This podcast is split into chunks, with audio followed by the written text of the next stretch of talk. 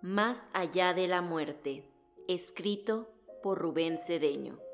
Voz Silvia Rincón.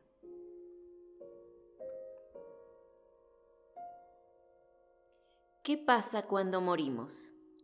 Lo primero que pasa cuando morimos es que no nos morimos. La muerte no existe. Dios es vida eterna y como parte de Dios no podemos morir jamás. Lo que la gente llama muerte es el proceso mediante el cual es extraído el verdadero ser del cuerpo físico definitivamente.